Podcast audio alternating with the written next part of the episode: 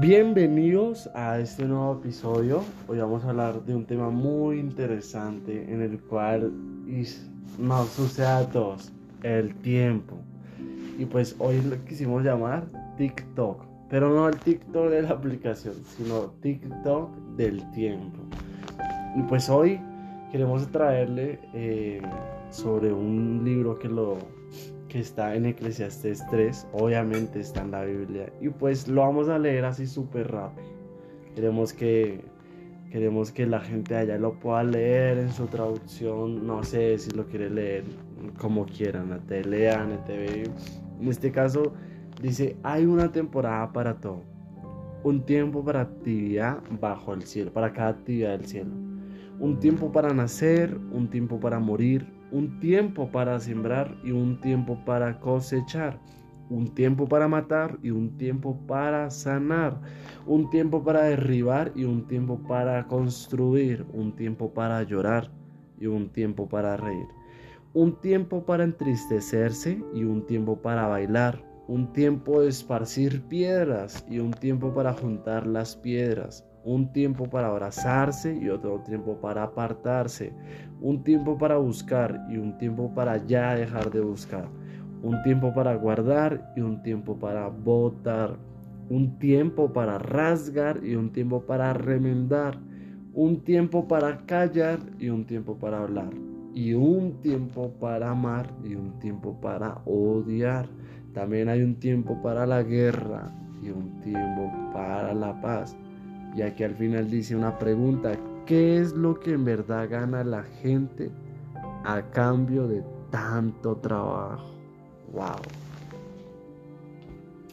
Así es, nos impresiona esta parte de la Biblia porque nos hace reflexionar de el tema del tiempo. El tiempo es algo que que organiza nuestro diario vivir, por decirlo así.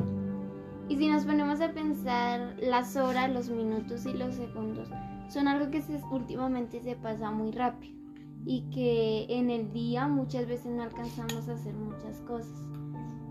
Hoy con esta palabra, esta reflexión, queremos decirles que se detengan por un momento, ¿sí?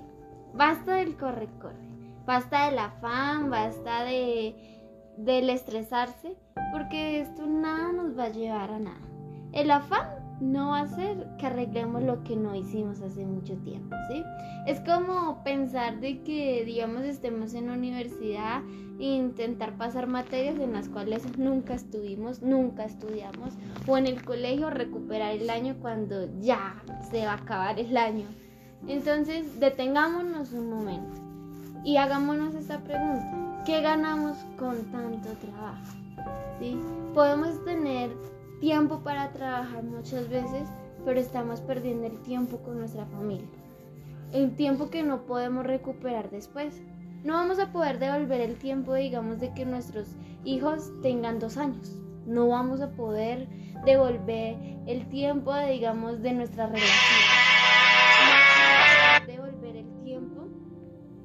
De unos cumpleaños de alguien, de una graduación de alguien, de cosas específicamente que marcan la vida de alguien, no vamos a poder devolver ese tiempo por estar eh, con otras personas, por, por estar en trabajo, por estar, digamos, muchas veces es necesario estudiar, pero muchas veces nos enfocamos tanto en estudiar también que perdemos el tiempo de las cosas importantes.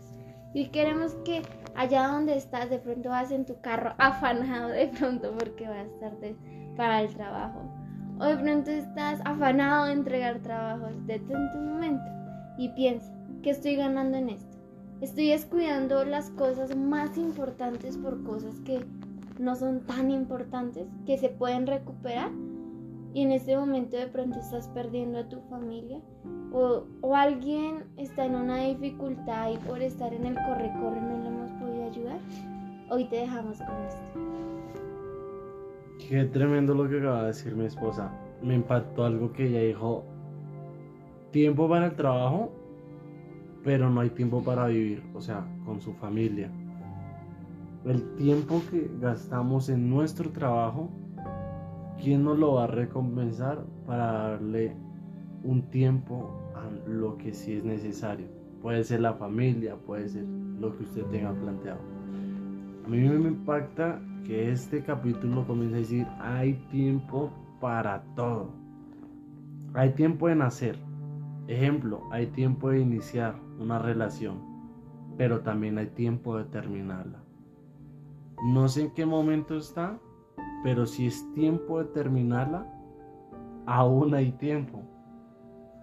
Tiempo para sembrar. ¿Qué quieres comenzar a hacer? O tiempo ya es recoger esa cosecha. Tiempo para matar y tiempo para sanar. ¿Qué hay en nuestras vidas que hay que matar? No estamos hablando de matar en sí general. Literal, no, no, no. Hay cosas en nuestras vidas que en este momento hay que matar. Hay cosas que derribar, pero también hay cosas que construir. ¿Qué cosas nos están impidiendo para no cumplir nuestro propósito? Hay que derribarlas. ¿Qué cosa o qué escalera tengo que construir para alcanzar mi meta? Hay tiempo de llorar. Tal vez en este momento perdiste un trabajo, no te salió lo que tanto esperabas. Eh, acabas de terminar una relación súperamente fuerte, mm, tal vez te fueron infiel, tal vez ocasionaste el, el problema. Así como hay un tiempo para llorar, también hay un tiempo para reír. Con este hecho de que nosotros estamos diciendo, hay tiempo para todo, es decir, que no importa el error que hayamos cometido, aún sigue habiendo tiempo. ¿Cuál es el propósito de lo que decía mi esposa? Es que el reloj sigue corriendo. Tic-toc, tic-toc, tic-tac, tic-tac. Es momento de decirle al tiempo, ya no más.